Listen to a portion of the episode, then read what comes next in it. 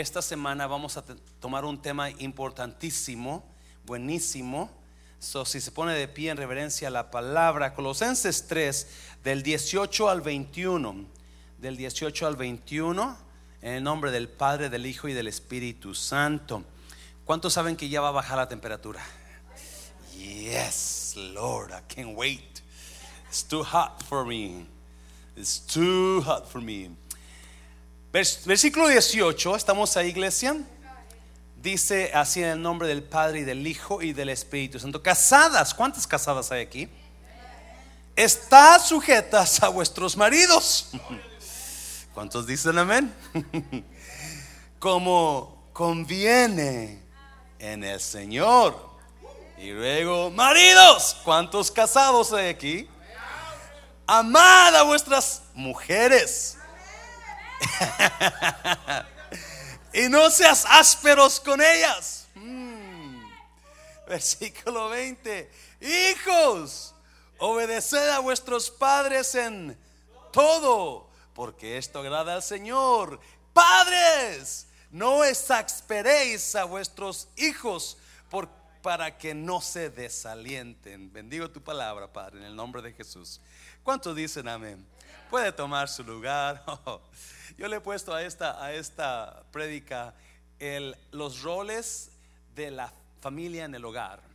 Porque si usted miró, no, habló de las casadas, de los casados, de los padres y de los hijos. Amén.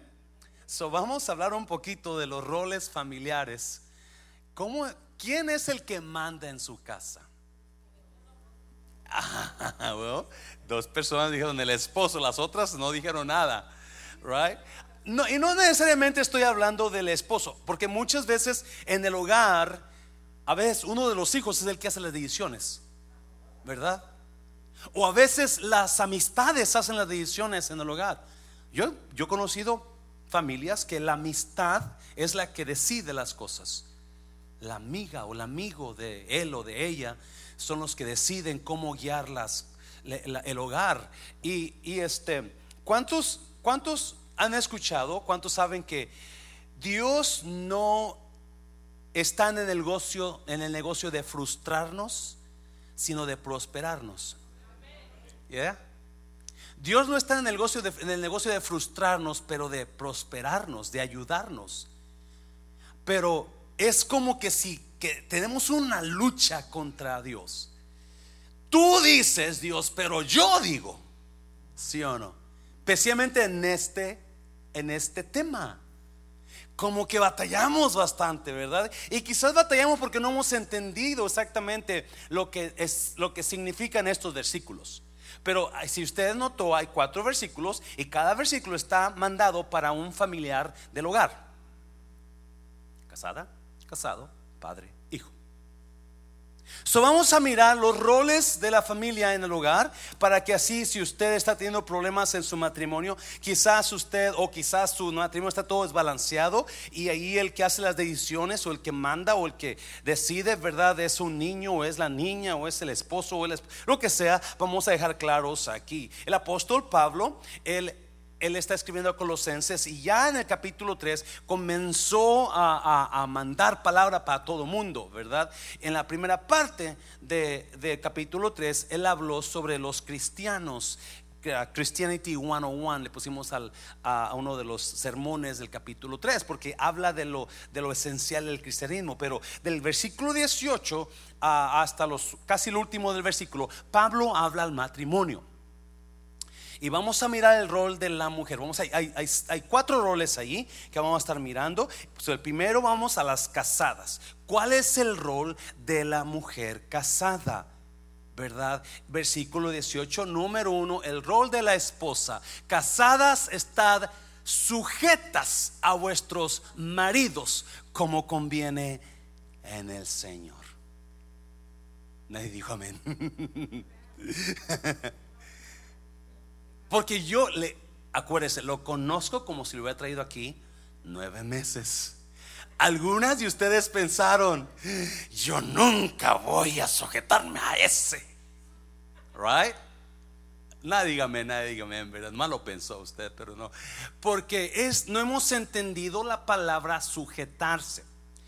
Y creemos que la palabra sujetarse es, este, ser la, la, esclava del esposo, ¿sí o no? Sí, mi Señor, lo que usted diga, mi Señor, sí, mis, ¿verdad? Y, pero ¿qué es que la palabra sujetarse? ¿Alguien sabe qué significa en el hebreo? Yo lo leí, lo estudié y adivinen qué significa. Sujetarse.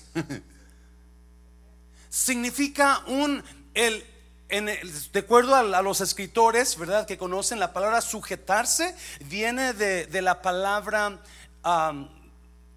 del, del army, ¿verdad? Donde te pones bajo el mando de. Es ponerte bajo el mando de. Es tomar tu lugar como bajo tu esposo. Es tomar tu lugar bajo tu esposo. Y eso es la palabra que significa sujetarse. Es saber que reconozcas que tienes una autoridad arriba de ti. Y tu esposo es la autoridad tuya. La autoridad de usted es su esposo y eso es lo que Pablo le está diciendo a la mujer. Usted tiene una autoridad. So, cuando llegue el momento de que usted se someta o se sujete o reconozca la autoridad, usted entonces tiene que someterse a la autoridad. No que su esposo la trate como balón de fútbol brasileño, ¿verdad? No, sino que simplemente usted reconozca la autoridad de su esposo. Y déjeme decirle, iglesia, realmente a estos tiempos, en estos niveles, es difícil con el movimiento de la liberación femenina, es muy difícil que la mujer acepte esta palabra. Por eso le decía, a muchas veces creemos que Dios está para amargarnos la vida, ¿verdad? Pero no, ¿sabía que Dios sabe qué es lo que mejor le conviene a usted? Ya. Él sabe qué es lo que le mejor le conviene a usted. Y a veces nosotros nos rehusamos a, obedecerlo, a creerlo. Es que yo no, es que Pablo, mujeres a mí me han dicho, es que usted es como Pablo. Usted no cree en las mujeres. Y la verdad no, ¿verdad? Pero bueno, es otro punto. ah, mucho menos, no es cierto, me cayó. vamos a mirar un poquito, ¿por qué, qué, por qué manda? ¿Por qué manda Pablo a la mujer, usted debe de entender que su lugar está bajo de su esposo. ¿Por qué lo manda? Vamos a ir a Génesis, a Gálatas, pero en Gálatas capítulo 3, versículo 26. Gálatas capítulo 3, hay una palabra que, quiero que usted la lea para que usted se dé cuenta de lo que es el matrimonio, porque yo sé que muchos hombres abusan de mujeres, ¿verdad? Las golpean y eso no es lo que está diciendo aquí. Es más, si usted es bautista o viene de los bautistas, en los bautistas usted a la mujer le dan en la torre. Y dos por cuatro, y dale, usted debe someterse, sujétese, ¿verdad? Pero mire lo que dice Gálatas capítulo 3, versículo 26. Pues todos sois hijos de Dios por la fe en Cristo Jesús. 27. Porque todos los que habéis sido bautizados en Cristo, de Cristo estáis revestido. ¿Usted cree que es, que es de Cristo? También yo soy de Cristo. Amén, iglesia. Versículo 28. Ya no hay judío, ni griego, no hay esclavo, ni libre. No hay varón, ni mujer. Porque todos vosotros sois uno en Cristo Jesús. So, mujer, usted no es menos que el varón. El hecho de que usted se va a sujetar a él, no la hace menos. Varón, usted no es más que su mujer. No se le suba la cabeza el primer versículo que leímos y diga, no, pues el pastor dijo que tú te sometes o tú haces lo que ella diga. No, no, no, no. Pablo hace claro las cosas. Mujer, usted es, usted es ah, igual que su esposo. Espiritualmente hablando, estamos en el mismo nivel. Nivel. No hay hombre, no hay mujer. Somos igualitos en Cristo Jesús. So, eso, eso tenemos que entenderlo porque, porque ah, es ahí donde se va, usualmente se carga al esposo para hacia la mujer, ¿verdad? Y lo, donde hay abuso. donde hay abuso, hay golpes, hay, um, you know, a veces hay del otro lado, ¿verdad? Pero es lo que está diciendo Pablo. So, mujer, acuérdese, usted debe sujetarse reconociendo el liderazgo de su esposo, honrando el liderazgo de su esposo. Now, déjeme decirle algunas cositas que yo les digo a algunas parejas. Si su esposo es honrado por usted, muy probablemente todo mundo lo va a honrar. Si su esposo es deshonrado por usted, muy probablemente todo mundo lo va a deshonrar. Oh, ahí va el mandilón. Alguien, perdón, dije mala palabra esa, ¿ver que no? No, ok. Ahí va, mira, el que, el que obedece a la mujer, o mira la mujer que, manda, que controla la casa, porque enseguida se va a notar, y ayer hablábamos sobre eso, Proverbios 31, donde habla de la mujer virtuosa. La mujer virtuosa dice que a sus hijos siempre les da de comida a, tiempo. A sus hijos siempre les pone doble vestidura para que no tengan frío. Siempre tiene luces, siempre está. Y luego dice una palabra que me encanta. Y su marido es reconocido en las puertas de la ciudad. En las puertas de la ciudad se sentaban los líderes, los ancianos, los jefes, los, los que tienen poder, ¿me entiende? So, siempre que una mujer le honra a su marido, ese hombre va a ser honrado por todo el mundo. ¿Me está oyendo, iglesia? Yeah, porque se van a dar cuenta, ese ahí sí manda él, ¿verdad? En otras palabras. Pero yo le animo a usted, mujer, para que eleve a su varón al liderazgo, que lo eleve, que lo, lo anime. Tú puedes, mi hijo, tú puedes. Y no, tú eres un líder. Hable bien de él, porque la primera persona que lo va a levantar es más. Siempre me encanta este tema porque a mí se me hace increíble. Yo por mucho tiempo pensé que, que yo era mejor que la mujer, ¿verdad? Pensé, no lo pienso, pensé, hasta que me di cuenta que en Génesis capítulo 2 habla que Dios dijo cuando hizo al hombre, no es bueno que el hombre esté solo. Le haré ayuda idónea. Y no es bueno, puede cubrir muchas áreas. Y la primera de que yo veo es que, porque lo que hizo Dios cuando, lo que dijo Dios cuando hizo todo lo demás, dijo, y miró Dios lo que había hecho y dijo, esto es bueno en gran manera. Y miró Dios que hizo los árboles, dijo, esto es bueno en gran manera. Y miró Dios que hizo los animales y dijo, esto es bueno en gran manera. Y miró Dios que hizo los peces y dijo, esto es bueno. Pero miró Dios que hizo el hombre y dijo, no es bueno. So, ¿Qué voy a hacer? Voy a hacerle ayuda a este hombre. Este hombre no puede funcionar sin la mujer. ¿Qué quiere decir eso? Varón, ¿qué quiere decir? A pesar de que Dios es increíble cómo Dios trabaja. Perdón.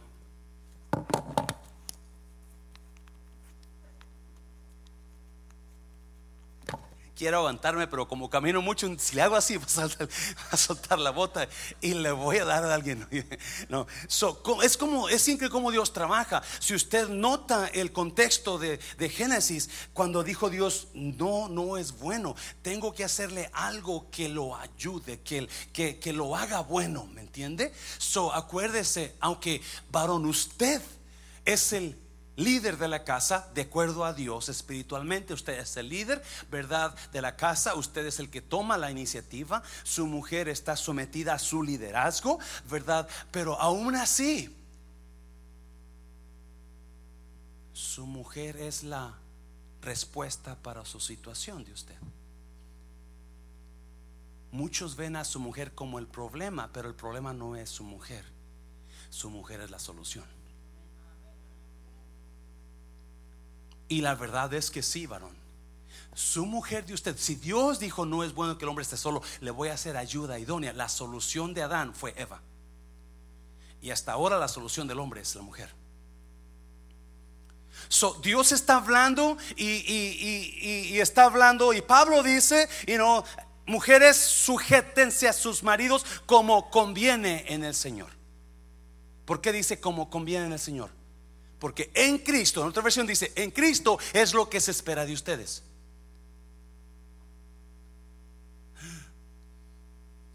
En Cristo se espera que la mujer se someta a su esposo. Sin Cristo, olvídese. Ustedes, algunos de ustedes saben lo que hacían sin Cristo, ¿verdad?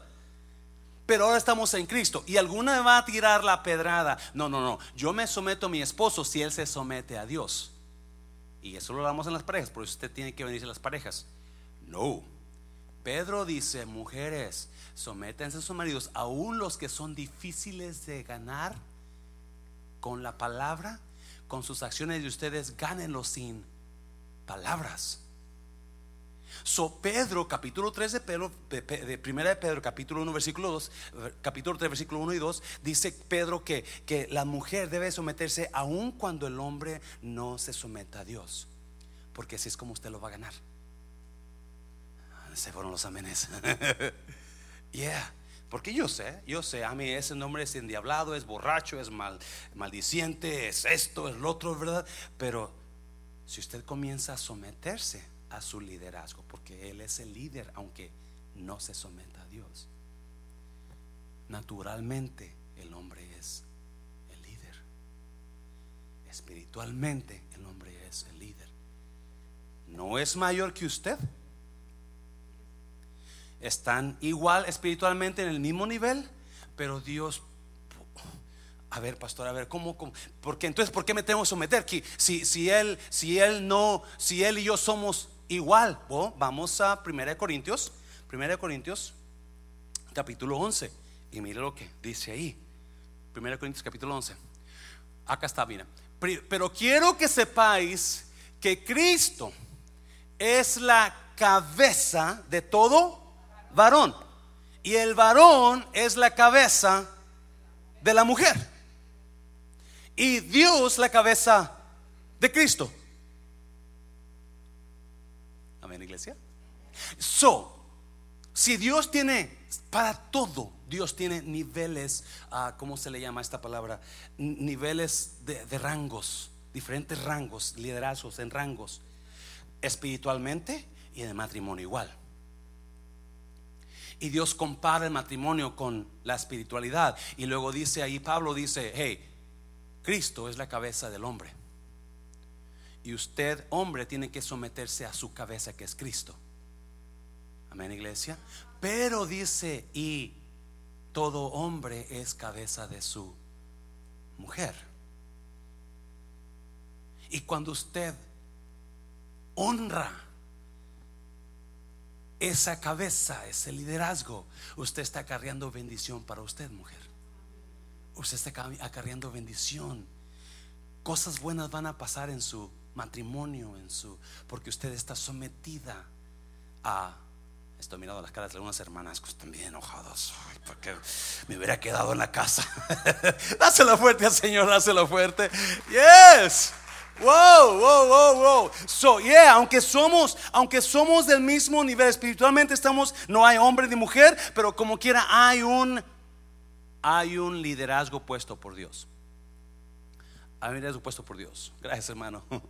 No, ¿por qué dirá? Usted dirá, pero ¿por qué? ¿Por, por qué yo que me tengo que someter a mi esposo?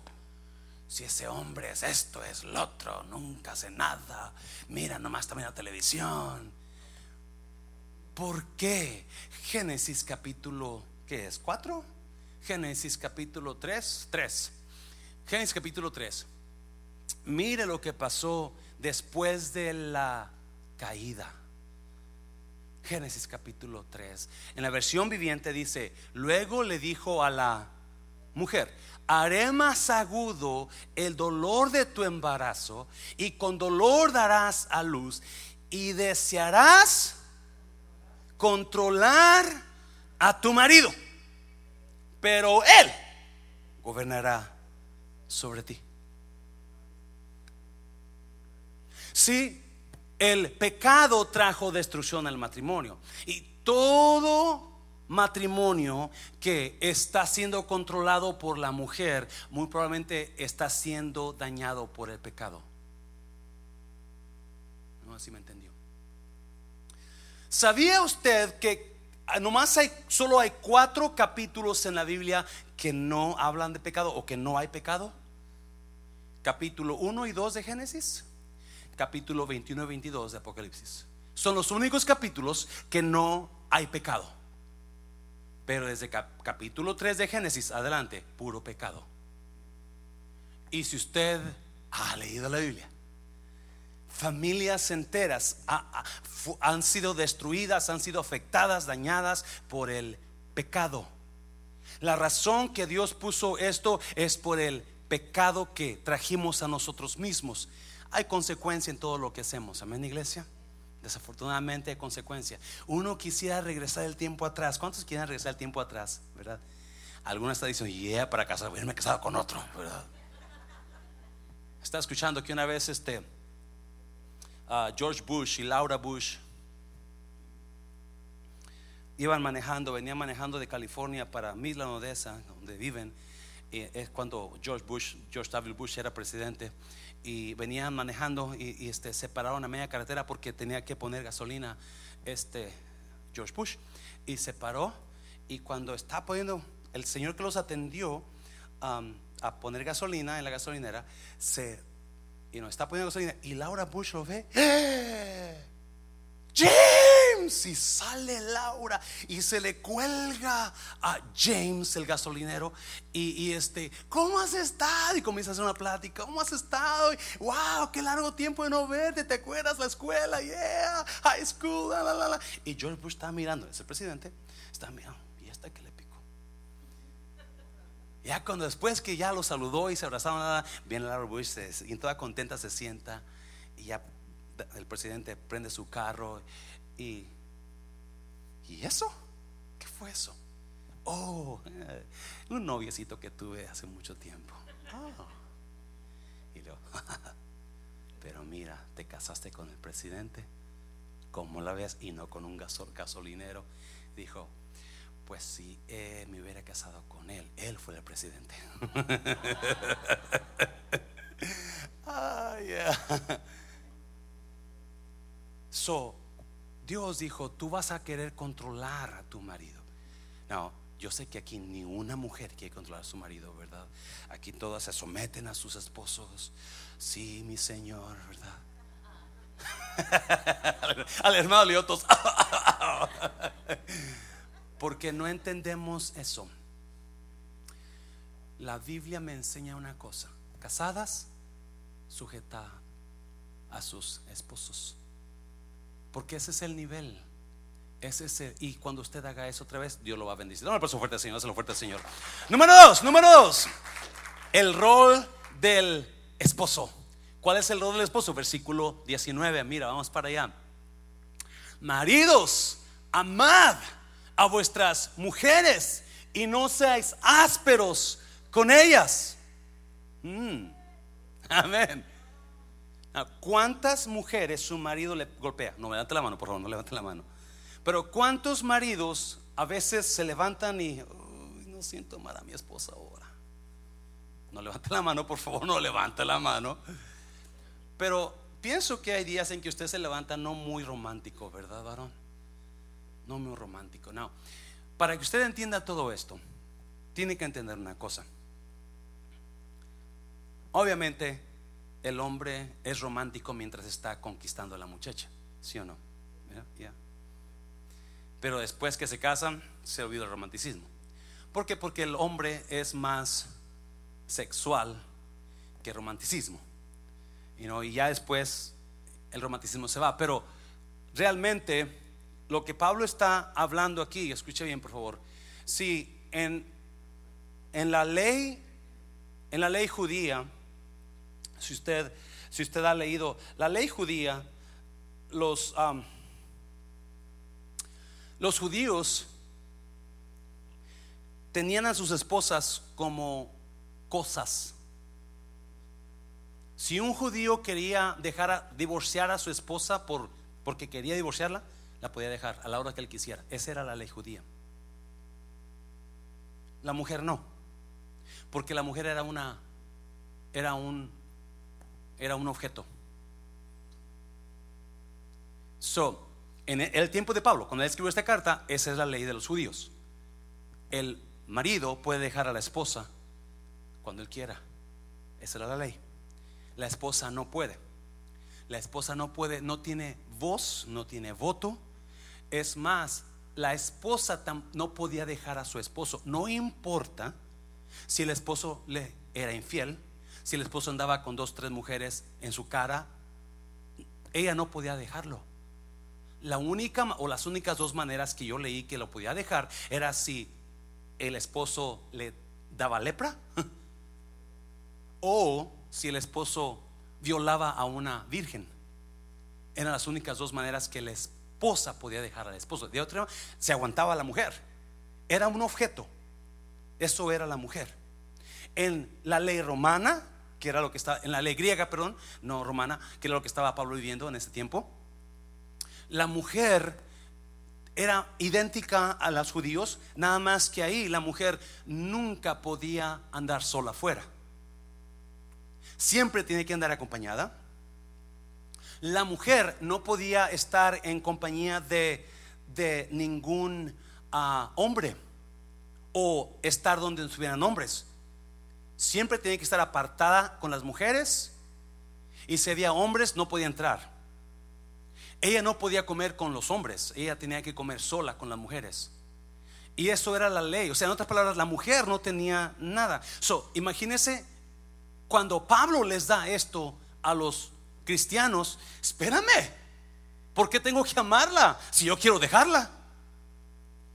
So Pablo comienza a hablarles, no, marido, usted tiene que amar a su esposa. Y amarla de una manera donde usted debe entender que tiene que tratarla con cuidado. No seas ásperos con ellas. ¿Y por qué? Pedro, y no voy para allá porque me voy a tardar mucho. Pedro en el capítulo 3 de Primera de Pedro habla que no podemos ser ásperos con ellas porque ella es el vaso más frágil. Ella es muy sentimental. Usualmente la mujer es muy débil emocionalmente. De todo llora, de todo le daña, todo aunque usted no le puede levantar un poquito la voz porque ya está llorando. So, Pedro habla de ese, de ese vaso frágil. Su marido, no, capítulo, capítulo 5 de Efesios, capítulo 6 creo, vamos para allá, 5, capítulo 5 de Efesios, da unos reglamentos y vamos a ir rapidamente para allá, varón, quizás algún varón ahí no los ha leído. Vamos a Efesios capítulo 5, 25 y hay tres, tres cositas que quiero que note usted, varón, eh, cómo debe a amar a su esposa. Maridos, amad a vuestras mujeres, así como Cristo amó a la iglesia y se entregó a sí mismo por ella. ¿Cómo amó Cristo a la iglesia? Dio su vida por ella. ¿Qué, ¿Qué, está dando usted por su esposa? ¿Qué es lo que usted siempre quiere ganarle a su esposa cuando ella le está pidiendo algo? Eso es dar su vida, eso es darle algo a su esposa. Eso es sacrificarse por ella. Haga un sacrificio por ella cuando ella lo porque si alguien si algo conoce la mujer, si alguien conoce a la mujer, es su esposo, es el esposo, ¿sí o no? Ya, las esposas conocen al esposo como si, como si lo hubieran traído aquí nueve meses, ¿sí o no? Ya, increíblemente la mujer tiene eso, conoce al esposo, so, porque ella lo conoce usted, varón, de vez en cuando cédale a ella lo que ella quiere. Cédale a ella, sacrifíquese algo por ella. Si ella quiere verla telenovela romántica, La Reina Soy Yo, y usted quiere ver la acción de violencia, vea La Reina Soy Yo con ella, sacrifiques. ¿Ahí me está entendiendo? Usted quiere a la cazaría, y, pero su, esposa quiere que le lleve de compras, vaya de compras con ella. Sacrifíquese algo. Es lo que está diciendo Pablo. Amén, iglesia. Sí, mujer, usted está saliendo ganando ya, ¿verdad? So, Pablo está diciendo, así como Cristo amó la iglesia, sacrifica algo por ella. Da algo por ella. No quieres ganar todo el tiempo tú porque eres la cabeza. Pastor dijo que yo soy la cabeza. Sométase. No, mira, versículo rapiditamente, versículo 26. Para santificarla, habiéndola purificado en el lavamiento del agua por la palabra, 27. Mira, a fin de presentársela a sí mismo una iglesia gloriosa que no tuviese mancha, ni arruga, ni cosa semejante, sino que fuese santa y sin mancha. Maridos, ame a su mujer para que ella crezca. Ámela de una manera que ella va a crecer, va a mejorar. La razón que Dios le dio a su esposa es para que usted, marido, la ayude a subir, la ayude a ser mejor. Igualmente, mujer. Pero estamos hablando, el versículo está hablando a los varones en este caso, ¿verdad? Usted tiene que ayudarle a esa mujer a superar sus miedos a fin de presentársela a una iglesia gloriosa, santa, sin mancha ni, ni, arruga. Usted tiene que, esos temores que su esposa tiene, usted ayúdela. Aunque no le crea a ella, aunque peleen cada rato, pero siempre usted pruébele, hey, yo estoy aquí por ti. Amén, iglesia. Me está mirando como que, oh, eso es imposible, pastor. I'm here for you. It's gonna be okay. I'll take care of you. Presénteme, ayúdela a vencer esos miedos, ayúdela a vencer esas dudas que tiene de usted, ayúdela a vencer esa desconfianza, ayúdela a que ella sea mejor. Lo que está diciendo Pablo. Cada pareja aquí, su meta debe de ser mejorar los dos, crecer los dos, no irte para atrás. No incite a su esposo a pecar, no incite a su esposa a hacer lo malo. Al contrario, anímelo a mejorar con Dios, anímelo a crecer. Hani, vamos a esa clase, Hani, vamos a las parejas, Hani, vamos, marido, usted es la cabeza, usted es el que decide. Hello. So, eso es lo que está Pablo diciendo. Hey, empújala, ayúdala que crezca. Levántale el, su, su, su, ánimo, levántala ella. Amén, iglesia. No la tumbe con sus palabras. No la tumbe con sus modos. No la tumbe con cómo le habla. No, no, levántela. ¿Qué gana con pelear con su esposa? Que se quede sin frijoles. ¿Ya? O durmiendo en la sala. Eso es lo que va a ganar. Y yo siempre le digo a los de las parejas, cuando usted su esposa se pelea con usted y no le haga de comer, vengas al refrán. Eso ya voy a saber cuando llegue un varón solo sin la esposa. Ay, ay, ay, ya se pelearon, ¿verdad? Mira, versículo 28, hay otra palabra ahí. Así también los que maridos deben amar a sus mujeres como a sus mismos cuerpos no, no. Ahí vamos a ver. ¿Cuántos cuidan sus cuerpos? ¿Cuántos toman Herbalife todos los días, verdad? Porque no quiere verse gordo, porque quiere conservar la juventud. ¿Cuántos quieren conservar la juventud? Estás peleando contra el tiempo, si o no, y uno quiere ser más joven. ¿Cuál? ¿Cuántos se, cuántos se ¿Cuántos se quieren ver bien en el espejo? Usted se quiere ver bien porque quiere cuidarse y quiere que... Pues Pablo dice, ama a tu esposa así como amas tu cuerpo, así ámala a ella, cuídala, cuídala, cuida, así como cuida usted que se va a correr, usted que se va a hacer ejercicio, usted que toma Herbalife, ah, si usted le pudiera la atención que le pone a su cuerpo, a su mujer, yes, amén iglesia. Dáselo fuerte, Señor, dáselo fuerte. Como que me está mirando. Y número tres, rápidamente, número tres, el rol de los hijos. No hay mucho joven aquí, pero voy a hablar un poquito más, ya lo hablamos el domingo. El rol de los hijos. Pablo habla sobre el rol de los hijos. Versículo 20, ¿qué es? 21 a 20. Hijos, obedeced a vuestros padres en todo, porque esto agrada al Señor.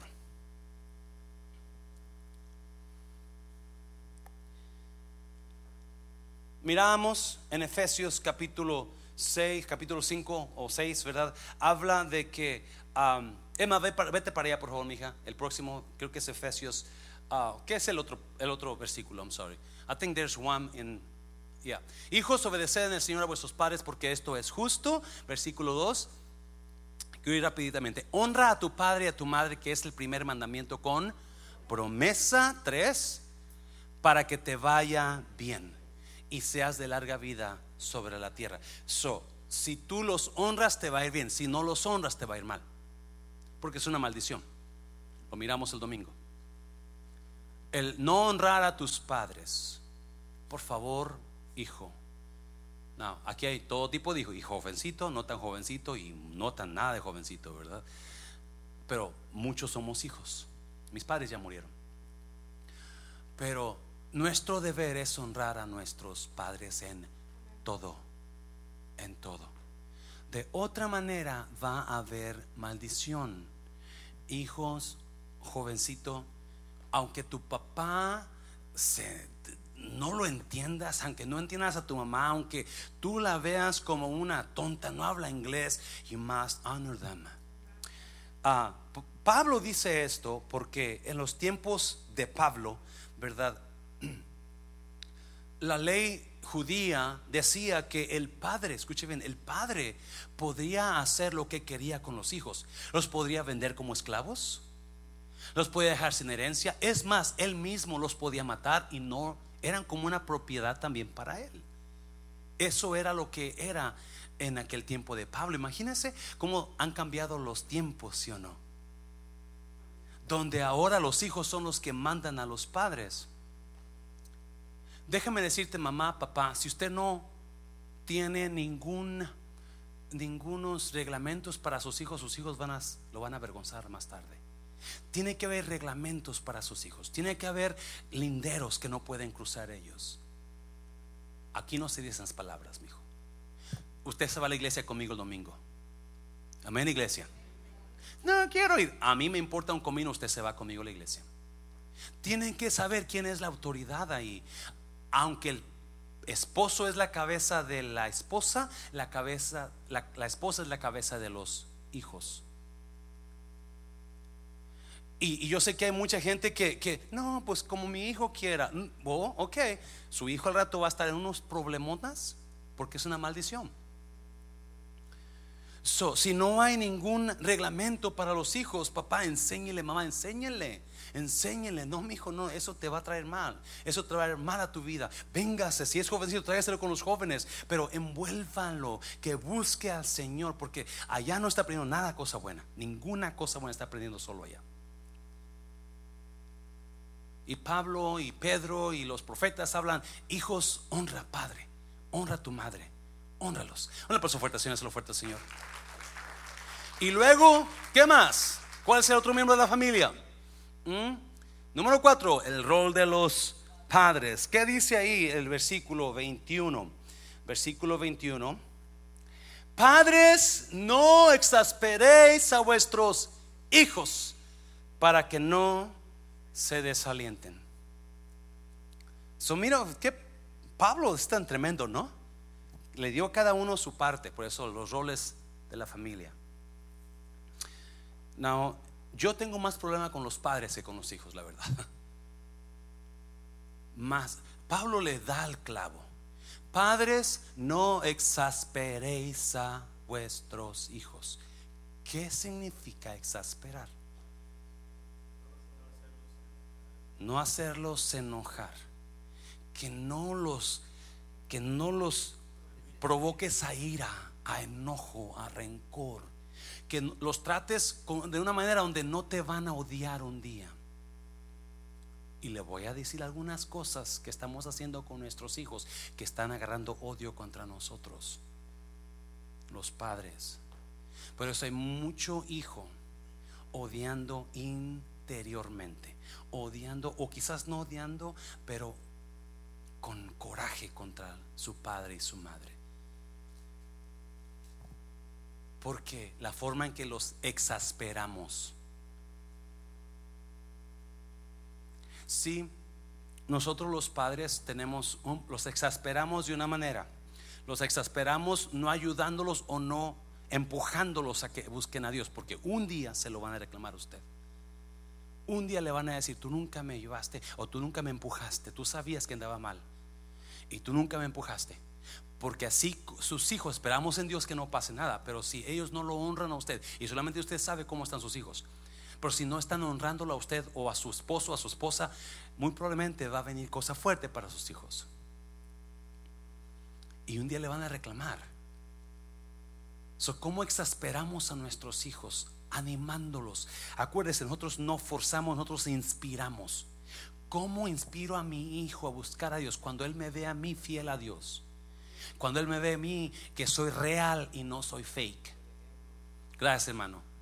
Con el ejemplo que le doy a mi hijo, con las pláticas que le doy a mi hijo, con las pláticas que hablamos. Yo no soy un buen padre, obviamente soy de los peores padres, pero una cosa sí yo con mi hija siempre hablaba de las maravillas que Dios estaba haciendo conmigo. Mira, mi hija, en aquel tiempo con Dios hizo esto. Mira, mi hija, y me acuerdo que una vez íbamos y yo bien emocionado, ella iba sentada en el en el en asiento del, pasajero y, yo platicándole de, de, Dios, ¿verdad? Lo que había hecho Dios en mi vida. Y mira, mi hija, y la, la, la. Y dice, Papi, don't talk to me in Spanish. What? I don't understand what you're saying. ¡Fum! Me parqueo, me salgo. ¿Qué estás diciendo, Claudia? No me entiendo qué me dices. Eso no eres en español, al puro inglés. Ok. Ella amaba a su abuelita en México, amaba las gallinas en México, amaba los perros en México. Era lo que hacía cuando iba a jugar con los animales y, con su abuelita. Le dijo, ok, so de aquí en adelante no te voy a llevar a México porque pues tu abuelita no habla inglés. imagínate que te va a decir, y comienza a llorar, no, yo quiero ir a México. Pues entonces deja que te hable en español luego de rato me dice, papi, ¿me puedes también ayudar a escribir en español? Pero me acuerdo que teníamos pláticas, mi niña y yo, pláticas de Dios, pláticas de Dios, pláticas. Y ahora creo que es más fuerte ella en Dios que yo. Y estamos exasperando a nuestros hijos porque no estamos haciendo nada porque ellos agarran el camino de Dios. Estamos exasperándolos, dominándolos y haciendo decisiones sin consultarlos a ellos. Papá, mamá, no haga decisiones, especialmente si su hijo ya es un joven, ya entiende, ya, ya puede tener una práctica con usted. Haga, incluyalos en sus decisiones, porque muchas veces hacemos, ya me voy para México. Y los pobres chavitos aquí que no saben ni qué es México, oye, ¿y qué van a hacer con sus hijos en México? ¿Ya habló con ellos? Voy para otra iglesia. ¿O ya habló con su hijo? Si todo eso están exasperarlos, es hacerlos irritar de una manera que le tengan coraje, que le agarren rencor, que le agarren odio. So Pablo por eso dice, padres, no exasperéis a vuestros. Y todavía estamos actuando de una manera que nuestros hijos son cero a la izquierda, no los estamos honrando, no estamos incluyéndolos en la familia. ellos no tienen voz, ellos no tienen voto. Escúchelos. Obviamente no tienen que hacer lo que ellos dicen, pero escúchelos. Y luego dice, para que no se desanimen, para que no se desalienten, para que no un día no se vayan a... Y la palabra desalientar tiene mucho ¿Cuántos saben que estos tiempos son los tiempos donde los suicidios de adolescentes son los más altos de toda la historia? Ahora, estos tiempos es cuando los hijos adolescentes, 10 años, 16, 17 años, están suicidando a increíbles números. Porque no hay una conexión familiar. No hay una conexión familiar cuida a su hijo, cuida a su hija. Dale un aplauso fuerte al Señor. Me están mirando como que. Ya voy a terminar, porque hay uno más ahí que Pablo habla y quiero hablar de este punto, por favor. Ah, mira, capítulo 3, ah, el rol del servidor. Ah, capítulo 3 de Colosenses, versículo 22. Siervos, obedeced en qué?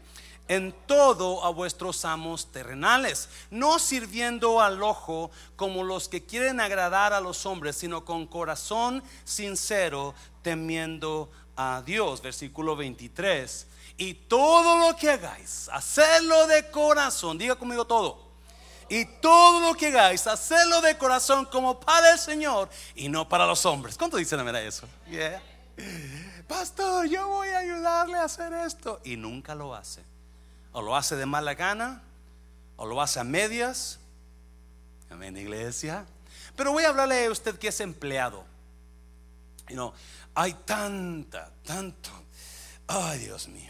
Pastor, me quedé sin trabajo porque no me quiere mi jefe, no me, me odia porque soy cristiano, me odia. No, no lo quiere porque probablemente es un flojo. En iglesia. O muy irresponsable o no llega a tiempo a trabajar o no llega a trabajar. La verdad, yo muy pocas veces he conocido a jefes o managers que no quieran a una persona diligente. Usted sométase a su jefe y usted va a tener trabajo para siempre. Usted sométase a su patrón y usted va a tener, lo van a buscar, le van a anhelar, vente para acá conmigo, vente para acá, porque parece que no, pero eso trae bendición sobre uno. Amén, iglesia. Usted sométase, usted haga lo mejor, usted haga lo mejor para su empleador y créame, lo van a, lo van a tener aquí. Lo van a, le van a dar, le van a dar bonos, le van a dar regalos, le van a, lo van a, Dios lo va a levantar. Es más, el, el proverbio dice: ¿Has visto hombre solícito en sus caminos? Delante de los reyes estará. Si usted es un hombre cuarentón o cincuentón, no quiero oír que se quedó sin trabajo, por favor, porque lo corrieron. Déjeselo para los jovencitos de 16, 15 años. Pero nosotros no, iglesia. Vamos a hacer, y cuando estoy hablando de hombres también, de mujeres, ok, usted sea, pum, dele y haga y, lo, van a, lo van a traer aquí. No, mire, vamos a ir, seguir leyendo, versículo 24. Sabiendo que del Señor recibiréis la recompensa de la herencia, porque a ah, todo lo que hacemos lo hacemos como para el Señor, por eso servimos a Cristo. Amén, iglesia. Todo lo que haga, diga conmigo, todo lo que haga, lo haga para el Señor. Todo lo que hago, lo hago para el Señor. Todo. Y cuando usted entienda eso, sepa que, you una vez vinieron los, vino Dios y habló con los sacerdotes. Allá por, no sé si es, ah, profeta menor. Si alguien se acuerda, dígame, Oseas, no sé si es Oseas, pero vino Dios y habló con los sacerdotes, bien enojado Dios, y les dijo varias cosas les dijo esto. vamos, voy a ver algunas cositas. Dijo, ¿cómo es que decís que ustedes aman la casa de Dios y su casa de ustedes está mejor que la mía? Cada quien corre para su casa para cuidar su casa, pero no cuidan la mía. ¿Agueo? Gracias, brother. Y luego sigue hablando, dice, ustedes me traen ofrenda para el Señor, para el Señor. Y me traen de lo peor de sus cabritos. Me traen el ciego, me traen el tuerto, me traen el, el quebrado, me traen... Llévale eso a tu príncipe, a ver qué te dice tu príncipe de tu ofrenda. Porque para los príncipes, oh, lo mejor para el príncipe. Pero para Dios, eh, un dólar. I'm sorry. Ah, no, estamos hablando de cabritos, ¿verdad? Estamos hablando de cabritos, I'm sorry. para Dios, so, Dios se fija en lo que le damos, ¿sabe usted eso? No tanto económicamente, pero la actitud con lo que le damos, el trabajo con lo que lo hacemos. Amén, iglesia. Yo sabía que se dijo, ¿para qué vine hoy a la iglesia? no, mira, mira, mira, versículo 25, mira esto, por, más el que hace injusticia recibirá la injusticia. Wow. Porque no hay acepción de personas para Dios. En otra versión dice, porque Dios no tiene favoritos. El que, que es injusticia, un mal. Usted le está haciendo un mal a alguien, usted va a recibir ese mal un día. Escuche esto, por favor, iglesia. Y luego Dios dice, el que haga injusticia recibirá la injusticia que hiciere. Porque no hay acepción de personas. En otras palabras, no me digas excusas. Es que lo hice porque, es que lo hice porque. No, no, no quiero excusas.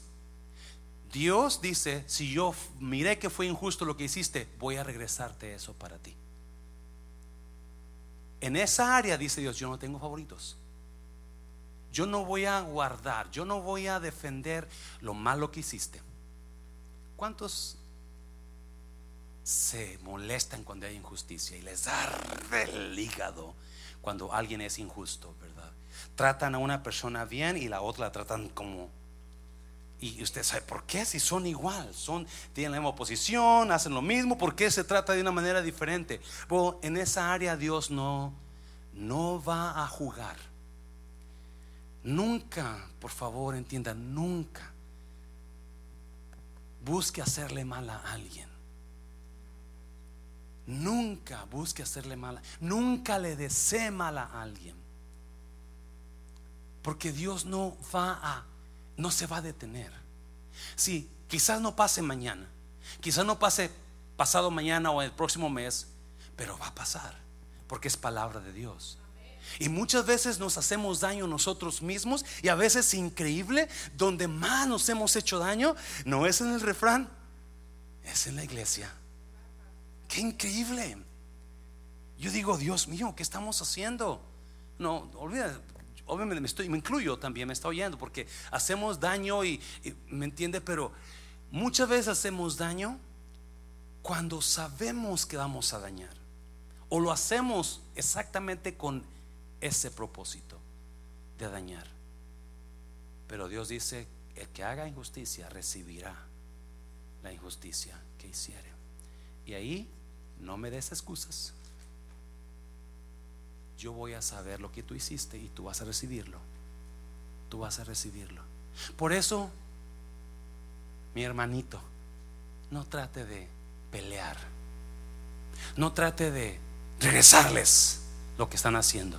Mi hermanita, no trate de, de, regresarles el golpe, de regresarles el chisme, de regresarles la calumnia. No, no, déjelos. Ya, yo sé que es duro cuando lo están dañando. Es duro cuando usted está diciendo, ¿qué te hice para que digas eso? ¿Qué te hice para que digas eso? ¿Qué te hice para que actúes así? Y uno no entiende, ¿verdad? Pero usted déjelos. A si puede salvarlos, si puede ayudarles, si lo escuchan, pues qué bueno, ¿verdad? Pero si no lo escuchan, que Dios, acuérdese una cosa, Dios está para su defensa. Es lo que estoy diciendo él. Yo voy a defender al que fue dañado. Yo voy a proteger al que fue al que le hicieron injusticia. Es lo que está diciendo. Yo voy a ayudar al que al que le hicieron mal. Porque Dios es el Dios que, you know, que le encanta ponerse con el lado de los débiles. Me encanta ponerse con el lado de que no los que no pueden o los que no se pueden defender. Y eso es lo que es Dios. So, para terminar, no haga o no busque hacerle daño a alguien, por más que sienta hacerle daño, no lo haga, por favor, no lo haga. Si sabe que va a dañar eso, no lo haga. Acuérdese, no sé si usted se acuerda y estoy queriendo traer esa enseñanza otra vez, hace como un año trajimos una enseñanza sobre cómo escuchar la voz de Dios. ¿Cómo sé que yo ¿Cómo sé yo que eso que estoy sintiendo hacer es de Dios? ¿Cómo yo sé que voy a hacer la edición correcta y que esa voz mm, mm, mm, es, es, de Dios? ¿Cómo yo sé? Y hay varias, varios ejemplos, pero uno de ellos es si lo que voy a hacer va a dañar a otros, no es de Dios. Se lo voy a repetir. Si lo que voy a hacer o lo que voy a decir va a dañar a otros, no es de Dios. No lo haga.